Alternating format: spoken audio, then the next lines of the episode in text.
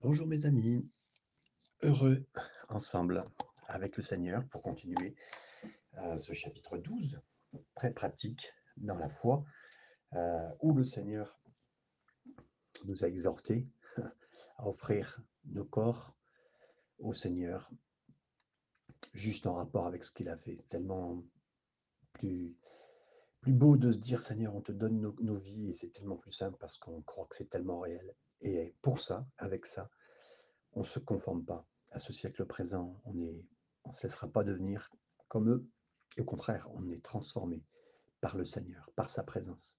C'est ce qu'on veut, c'est ce qu'on veut de lui. Et qui nous permettre que nos pensées soient entièrement transformées, lavées par lui.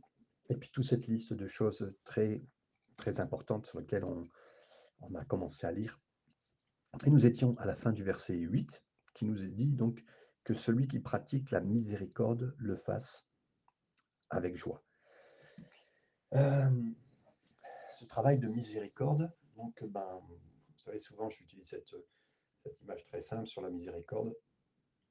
Dans, dans, notre misère, le Seigneur nous a lancé une corde, et c'est ce que nous voulons faire aussi avec tous ceux euh, qui nous entourent. Donc c'est exactement ce qu'on veut faire. Donc si on veut élargir le travail, parce que c'est toujours, comme je vous le disais, euh, on fait évoluer la fait, on fait, grandir la vérité et aussi on, fait avancer le travail, on fait évoluer, élargir le travail en donnant comme on l'a fait, mais aussi on le fait généreusement avec simplicité. On élargit le travail en régnant, euh, en s'occupant de l'Église.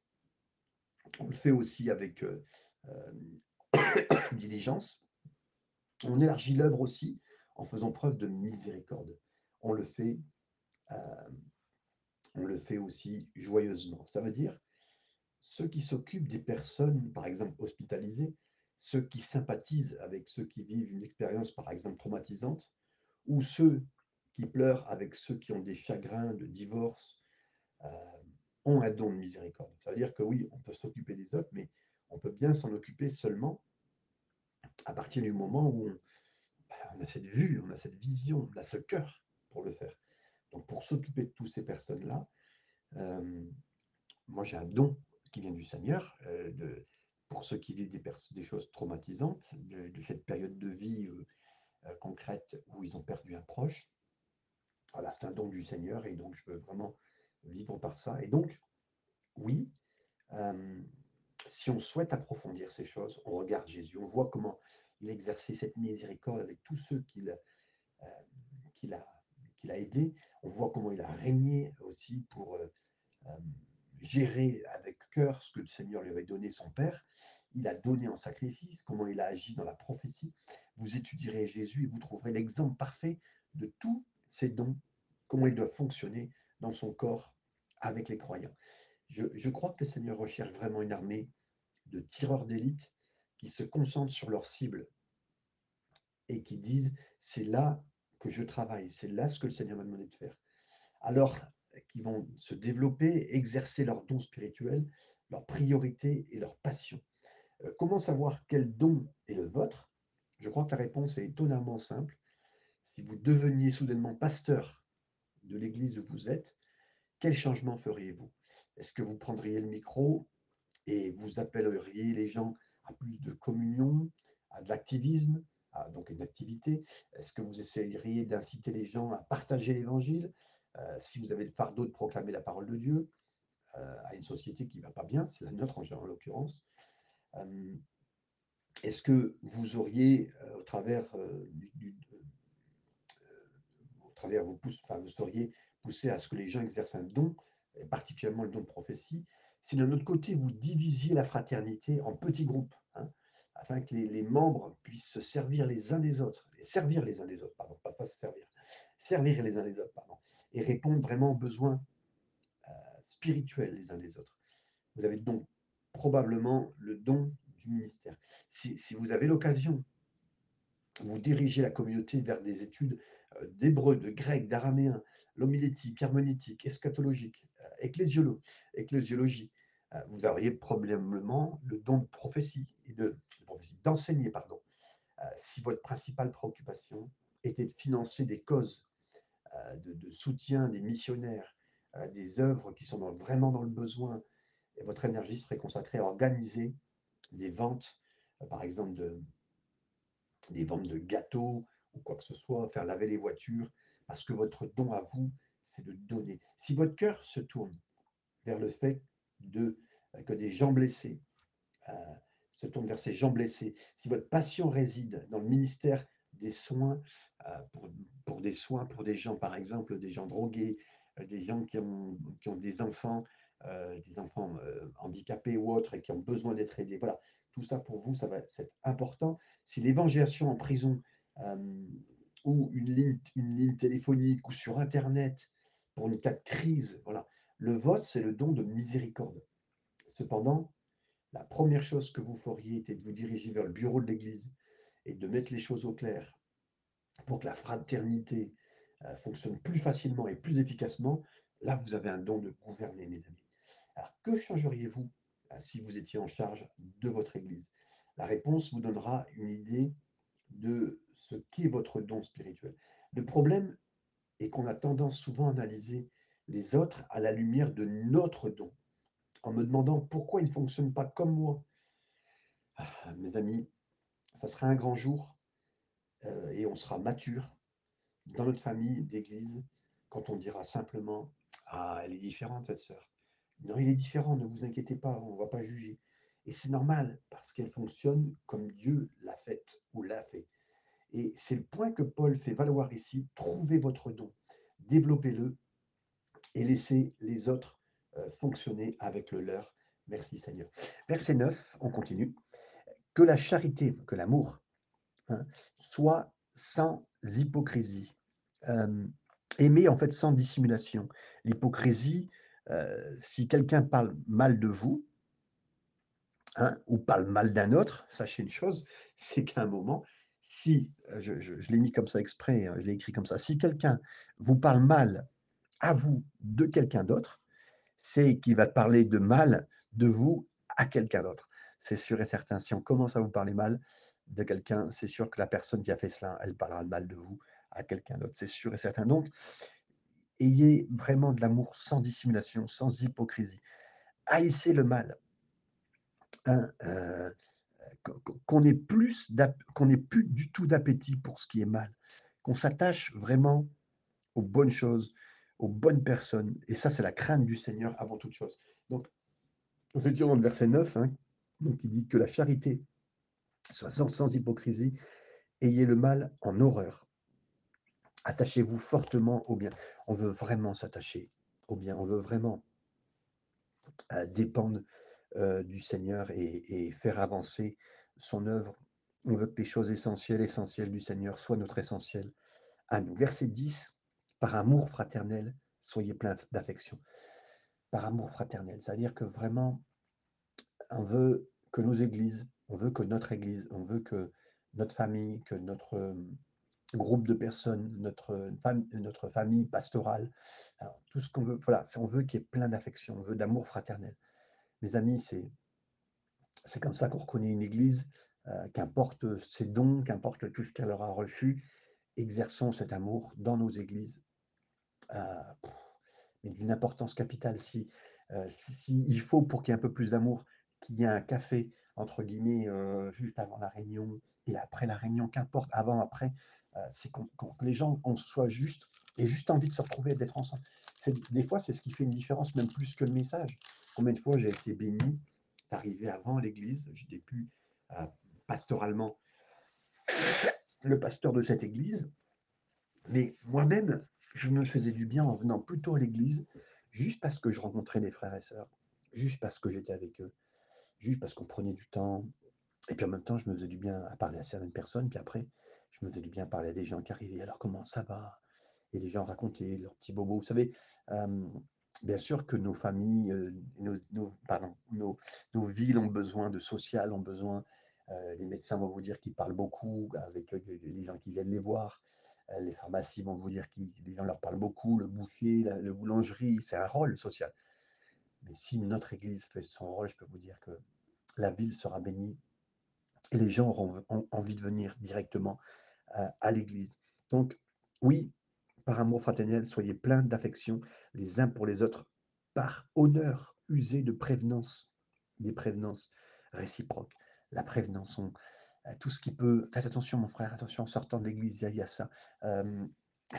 La prévenance, même ministérielle, dans une église, de s'occuper des gens qui viennent se garer, de s'occuper de la sécurité, de s'occuper de l'accueil à l'église. Ça, c'est de la prévenance, mes amis, frères et sœurs, de la prévenance. Et puis, si peut-être il n'y avait pas ça dans votre église, pro- proposez-le, trouvez ce qui peut être important, la prévenante les uns avec les autres, et, et pas seulement l'église, mais d'une façon générale, mais pour l'église, parce que là, on honore la parole de Dieu, on honore le service avec le Seigneur. Ayez donc du zèle et non de la paresse dans le travail. Là, on parle de travail donc, vous savez, certains disent, euh, dans les milieux chrétiens, quand on a des grandes églises, ils disent, ah, c'est une société chrétienne, allez là-bas. Et, là, on parle de, de ce travail que vous avez si vous vous dites, euh, par exemple, chef d'entreprise, si vous êtes euh, avec un ministère, euh, mais que vous exercez au travers d'un travail. Donc là, il nous est dit, mais ayez du zèle et non de la paresse. C'est pas parce que tu as une société chrétienne et que tout le monde va venir étudier, ah, je suis chrétien, venez vers moi, je suis un garage chrétien, voilà, bon. Là, vous devez être sérieux. C'est pas parce que voilà, vous mettez un, poisson ou quoi que ce soit, que vous êtes labellisé chrétien, que ben, non, au contraire, ayez du zèle et non de la paresse. On veut travailler sérieusement, on veut, on veut être dans l'excellence.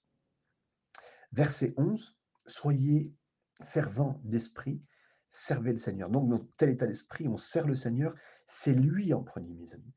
Quand on sert, on sert le Seigneur en premier. On ne sert pas les hommes, on ne sert pas les dénominations, on ne sert pas l'Église, on sert le Seigneur. C'est c'est le but, c'est le cœur, et on ne sera jamais déçu quand on sert entièrement le Seigneur. Réjouissez-vous en espérance. Euh, se réjouir en espérance, euh, on se réjouit de, l'espérance qu'on a d'avance, de, des choses dans lesquelles on, est. Ici, euh, c'est un, comment dire, un beau jardin dans lequel on peut, on peut, croître en énumérant, comme il le fait, les trois points euh, de senteur qui sont la louange, la patience, la prière. On plante ces graines dans notre cœur et on en sortira bien tout au long de notre marche avec le Seigneur. Si on a cette réalité ici, euh, dans le verset 12, hein, euh, vous verrez, juste en, suivant, hein, réjouissez-vous en espérance. Le verset 12 nous dit donc, soyez patients, persévérez dans la prière. Et, donc là aussi, toutes ces choses-là, quand elles sont plantées dans nos cœurs, ça fait avancer. Donc, et là, soyez patients dans l'épreuve. Euh, c'est vraiment cette importance. La patience prouve notre foi. La foi, d'abord dans l'épreuve, Seigneur, tu es avec moi, j'ai confiance en toi, tu tiens ma main. Mais j'aurai une patience, Seigneur, je vais démontrer et je, reviens à toi, je cherche à toi, Seigneur, j'ai confiance que tu m'aides euh, pour avancer. On est patient dans l'affliction, dans l'épreuve. Mes amis, je ne sais pas depuis combien de temps vous vivez les épreuves, j'en suis sûr que vous êtes comme moi, ça dure depuis un certain temps. Certains pourraient dire même toute leur vie. Bénissez le Seigneur. Si le Seigneur a voulu ça comme ça, c'est son nom et on se cache derrière lui. On est patient derrière lui. Seigneur, tu es toute chose et j'accepte ces choses si elles viennent de toi. Dites-le bien avec moi, j'accepte si ces choses viennent de toi, Seigneur. Ce n'est pas une, une épreuve qui vient de toi, Seigneur, je n'en veux pas et je me mets derrière toi, Seigneur. Alors, à cause de cela, persévérer dans la prière. Mes amis, c'est la première chose à faire. C'est vrai que quand on rencontre quelqu'un, euh, il vient vous parler d'un problème et vous pouvez dire, mais est-ce que tu, est-ce que tu as prié? Non, mais je voulais d'abord t'en parler. Non, mais la première chose à faire, mes amis, c'est de prier. C'est de prier, même pas vous confier à qui que ce soit, même pas d'appeler un pasteur, un ami, une femme de pasteur, quelqu'un qui est même avec un grand cœur et puis même des grandes paroles d'intelligence. Priez d'abord et donnez ça au Seigneur. On persévère dans la prière. Ensuite, toujours ce verset, après le verset 12, verset 13, pourvoyez aux besoins des saints. On en a déjà parlé ensemble une fois, mais le plus important, même dans les, euh, comment dire, euh, dans ce que nous pouvons pourvoir comme nourriture, si vous le faites dans votre ville, dans votre région, parce que vous avez les moyens, parce que votre église l'a à cœur, parce que Dieu l'a mis sur votre cœur, et que vous faites ça, mais pourvoyez d'abord aux saints. Euh, je sais, j'ai évolué au fur et à mesure par rapport à ça, et pourtant, vous m'auriez dit ça il y a 10 ans, je vous aurais dit non, mais la Bible nous dit on pourvoit d'abord aux saints. la pauvreté, d'abord les frères et sœurs, des frères et sœurs âgés, euh, des frères et sœurs qui n'ont plus rien. Attention, on les encourage comme les autres personnes euh, qu'on va aider, euh, qui ne sont pas croyantes, on va les, encourager aussi à faire les bonnes choses. Si quelqu'un a besoin d'être plus économe, de ne pas avoir deux téléphones portables, un, un, tas de choses, mes amis, on va être sérieux, mais on va d'abord pourvoir à leurs besoins à eux. Pour cela, verset 13, exercer l'hospitalité. Quel ministère, mes amis, quel ministère Merci Seigneur pour les très bonnes églises, avec les très bons pasteurs, avec les très bons messages, les très bons programmes. Mais exercer l'hospitalité, waouh euh, Nous pouvons avoir dans l'église des familles qui ont à cœur de recevoir, qui vont vous dire Ah ben moi j'aime recevoir. C'est un vrai ministère. Un ministère où on peut recevoir le pasteur de passage pendant plusieurs jours de le mettre à l'hôtel. Et là, vous avez une très belle chambre. Je ne vous parle pas d'une petite chambre, je vous parle d'une très belle chambre. On veut honorer, on veut bénir. On veut que le pasteur qui vienne soit se sente accueilli, bien à part. Euh, il peut prendre du temps, il peut se reposer en vie, on peut prier. On n'est pas là à l'accaparer, on n'est pas là à lui demander 15 fois son témoignage. Non, mes amis, c'est important, c'est l'hospitalité. Mais au-delà du serviteur, l'hospitalité de chaque frère et sœur, chaque nouvelle personne. Euh, je ne sais pas ce que vous faites dimanche, mais voilà. Donc, on, on invite quelqu'un et combien de personnes ont été bénies? Combien euh, de chrétiens ont pu euh, l'hospitalité vient du mot hôpital, parce que nous pouvons exercer quelque chose de l'hôpital dans les cœurs. Merci Seigneur pour la fonction d'un hôpital dans une ville, mes amis. Euh, tout le monde est content qu'il y ait un hôpital. Ah oui, ben, les déserts euh, médicaux, mais là je vous parle d'une réalité biblique. Si les chrétiens exerçaient l'hospitalité, mais je peux vous dire, ils seraient beaucoup plus dans le rôle important que ce qui se passe dans les hôpitaux et on bénirait nos villes. Et je vous bénis en vous disant ce que je vous dis. Verset 14, bénissez ceux qui vous persécutent, bénissez et ne maudissez pas. Dire du bien, bénir, dire du bien, continuer à dire du bien, même, écoutez bien, de ceux qui vous persécutent, ceux qui vous même persécuter, là on parle de torturer, faire du mal. En Inde, en Pakistan en ce moment, certains chrétiens se font frapper dessus. Euh, c'est horrible, mais ils continuent, j'en suis sûr, à bénir. C'est ce que le Seigneur veut exercer dans nos cœurs pour nous. Euh, bénissez et, et, bénissez et ne maudissez pas, ne dites pas du mal, ne dites pas qu'il t'arrive quelque chose derrière, non, ne le pensez même pas. Que le Seigneur nous aide, mes amis, il y a tellement de choses à faire. C'est tellement une belle liste qui est donnée ici, qui, vient nous chercher, qui vient nous chercher dans nos cœurs. Euh, cette liste très pratique, je trouve qu'elle est tellement belle que le Seigneur veut, nous aider. Verset 15, réjouissez-vous avec ceux qui se réjouissent. Ça veut dire, là, euh, si vous voyez quelqu'un qui, vient de vous dire ben, j'ai réussi dans tel domaine, j'ai avancé dans tel domaine, merci Seigneur, mais réjouissez-vous de tout cœur. Waouh, c'est extraordinaire. Et que ça soit euh, par, un, par une prospérité d'avancer dans sa famille, dans son travail, dans quelconque endroit, merci Seigneur. Ça peut être par une bénédiction tout simple, mais bénissez, voilà, et, dites du bien et réjouissez-vous avec eux, réellement, avec ceux qui ont du succès ou une bénédiction. Par contre aussi, on continue, c'est dans le même ordre, même acabit, pleurer avec ceux qui pleurent. Et là, oui, des frères et sœurs qui ont vécu un moment difficile, pleurent avec eux. Ils ont perdu quelqu'un, pleurez avec eux. Ils ont des enfants qui sont éloignés du Seigneur, pleurez avec eux. Ils vous en parlent, voilà. Euh, bien sûr que euh, on, peut, les encourage, on les bénit, mais on pleure avec eux. Euh, et, le corps entier pleure quand ils pleurent, mais on pleure avec eux. Il y a des gens, tout de suite, vous répondent un fouet du haut euh, de, l'estrade. Allez, tout le monde de content, tout le monde avance. Mais non, mes amis, non, il y a un moment où des moments où les gens vont pas bien. Je ne parle pas de ceux qui vont pas bien à tous les semaines. Hein. il y a des moments où quand ne va pas bien, on est avec eux, on prie avec eux. C'est, vous savez, quand vous vous occupez d'un troupeau, et là je ne parle même pas de l'église, mais j'en fais une correspondance, euh, quelqu'un qui s'occupe d'un troupeau, et on voit Jacob, il fait avancer son troupeau, il vérifie que les, les, adultes soient là et que les plus petits soient aussi en marche avec les plus âgés. Et, oui, on avance au, rythme du troupeau. Et si le rythme du troupeau, c'est de pleurer, on pleurera avec eux.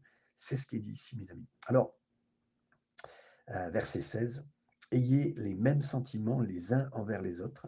Euh, donc là, on, parle de sentiments envers des frères et sœurs qu'on pourrait, que certains pourraient juger plus, plus ou moins intelligents, moins intelligents, que, enfin voilà, ayez les mêmes sentiments les uns envers les autres, pas, pas de, euh, ah bah c'est pas parce que ce frère-là, il est, directeur d'une société où il a de l'argent, où il a des biens ou ce que vous voulez, heu, qu'on aura des sentiments, meilleurs envers lui. Non, pas du tout. C'est pas évident, je vous dis quand v faites-le, vous verrez, vous regarderez bien. Si vous avez à cœur de bien le faire, ben, vous regarderez. N'aspirez pas à ce qui est élevé, mais laissez-vous attirer par ce qui est humble. Donc là, pareil, quoi que ce soit qu'on vous propose, que vous pouvez faire à l'église, laissez-vous attirer par ce qui est humble. Soyez bénis par ça. Et c'est vrai parce que ce qui peut nous attirer des fois peut nous élever et nous élever comme le diable était éle- élevé et le diable s'est retrouvé euh, dans l'orgueil et c'est l'orgueil précède la chute. La Bible elle dit que le Seigneur nous aide. Ne soyez point sages à vos propres yeux. Oui, cette sagesse, on la veut celle du Seigneur. On ne veut pas être sage à nos propres yeux. On veut une sagesse, non pas merci Seigneur, s'il y a des choses qu'on con- connaît sage, mais après, on a beaucoup de conseillers, de personnes autour de nous. On demande de l'aide pour bien comprendre, pour bien faire exactement avec l'aide du Seigneur. Et donc, on continue. Ne rendez à personne, verset 17, le début, le mal pour le mal. Quelqu'un m'a fait du mal. des, gens ont fait du mal contre moi, des, frères et sœurs on pourrait, vous savez, les gens nous écoutent, hein, les gens nous bénissent.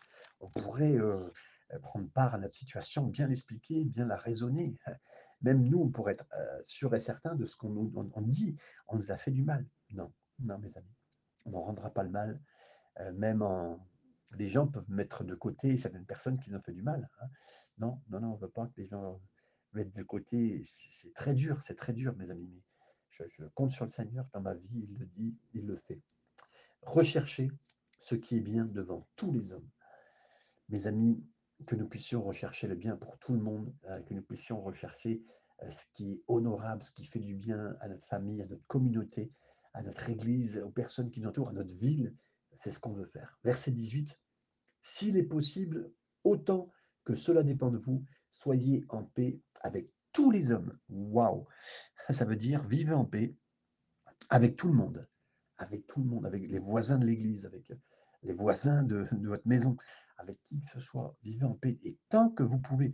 Je me rappellerai toujours, heu, ce couple avec qui, heu, nous habitions à Maison-Alfort. Il y avait des gens mais vraiment méchants, en face de nous. Dès que nous recevions quelqu'un, on était à Paris, il fallait pas se garer mal, il fallait absolument on n'avait qu'une seule place pour nous, devant notre garage à nous et il fallait bien se garer. Mais nous, des fois, en sortant les, nos nos nos courses, on devait se dépêcher, elle ouvrait sa fenêtre, la personne était très méchante. Son mari, c'était pareil.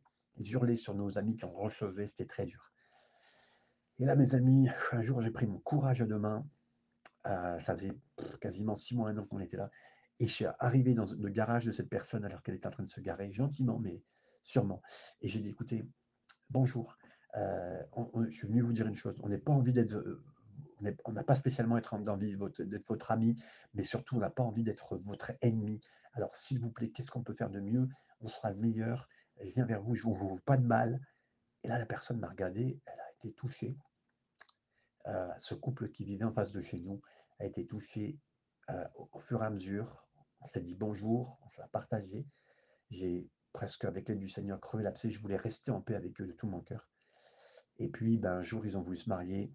Ils m'ont dit: «Est-ce que vous pouvez pas est-ce que est-ce tu peux pas, Fabien, nous bénir?» Été les bénir pour leur mariage, j'étais là. Mes amis, tout ce que je peux faire, j'ai été là, j'ai fait ce que j'ai pu, parce que je veux, avec l'aide du Seigneur, être en paix avec tout le monde tant que c'est possible, mes amis. Je crois que c'est possible. Je l'ai vécu beaucoup j'ai beaucoup aimé. euh, euh, heureux ceux qui procurent la paix, Jésus a dit, ils seront enfants de Dieu.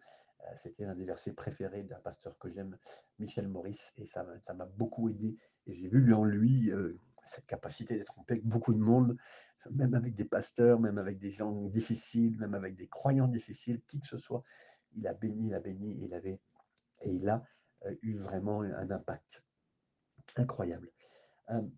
Verset 19, ne vous vengez vous, enfin, ne vous vengez point vous-même, bien-aimés. Là, euh, ne, prenez, ne prenez pas la revanche vous-même. C'est, le rôle du Seigneur. On le lit ensemble, on, lit bien, bien-aimés, mais laissez agir la colère. On peut laisser agir la colère en nous, euh, pas sur nous, hein, euh, pas pour se faire du mal, mais on la laisse agir, cette colère. Car il est écrit, à moi la vengeance, à moi la rétribution, dit le Seigneur. Et oui, donc c'est ce qu'on veut faire à chaque fois heu, qu'on fait soi-même la vengeance, on ne sera pas en paix, on ne sera pas bien et on le fera mal et on se vengera peut-être, heu, soit un peu trop peu ou mais surtout trop fort et ça sera dur et on ne sera pas en paix.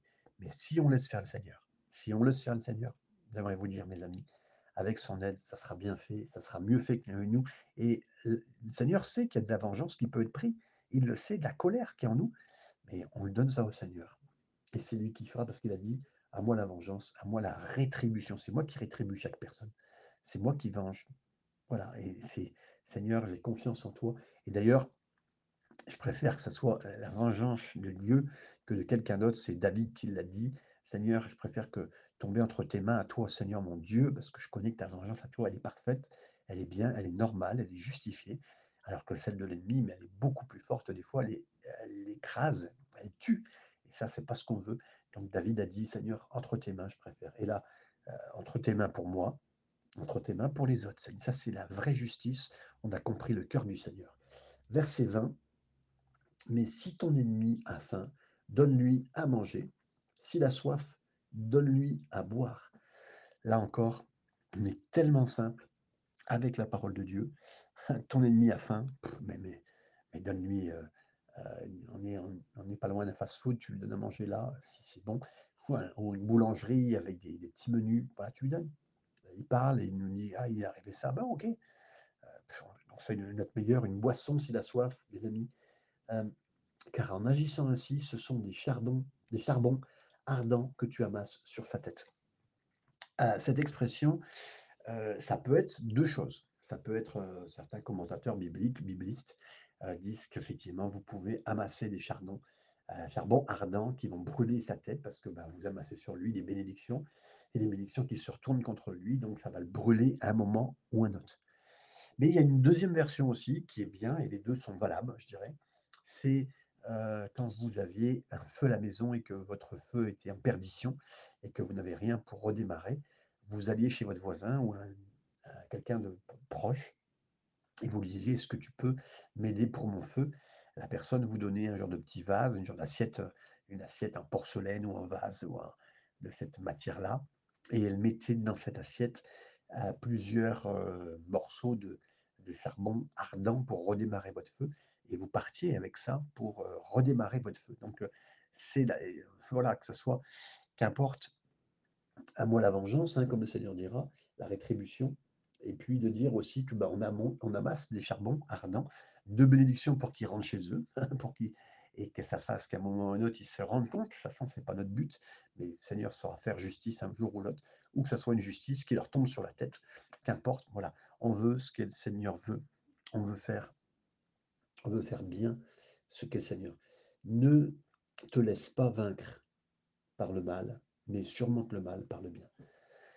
Qu'il n'y ait rien dans ma vie qui fasse que je sois surmonté, vaincu par le mal. Que ça soit, il n'y a pas un domaine où je veux pas que le Seigneur agisse. Seigneur, prends ma vie entière et, et fais vraiment comme il faut, tout ce qu'il faut. Et euh, je ne veux pas laisser vaincre par le mal, mais je veux surmonter. Le mot surmonter, c'est vaincre, vaincre, gagner. Je veux gagner euh, le mal sur le mal par le bien. Mais mes amis, quand on arrive à ça, et là, l'impact est fort, le diable sait, vous savez, des fois, on, on voudrait qu'un acte soit fait, mais quand vous résistez à faire du mal, vous résistez, hein, vous, quelqu'un vous, fait du mal, quelqu'un vous marche sur le pied, quelqu'un vous roule dessus, vous fonce dessus, euh, quelqu'un euh, fait des choses horribles, mais là, il vous a fait du mal. Et presque vous le regardez en face, vous pleurez, et vous lui faites du bien. Mais mes amis, c'est un acte révolutionnaire, euh, spirituellement tellement fort qui peut briser un, démon, qui peut briser l'enfer, parce que vous faites, vous, vous, vous laissez non pas surmonter par le mal, mais vous le donnez au Seigneur. Comme Jésus a été brisé pour nous à la croix, c'est la même mentalité de la croix. Il a, il a laissé le, ce mal venir jusqu'à nous afin de pouvoir de bénir, faire du bien et nous en sortir, nous.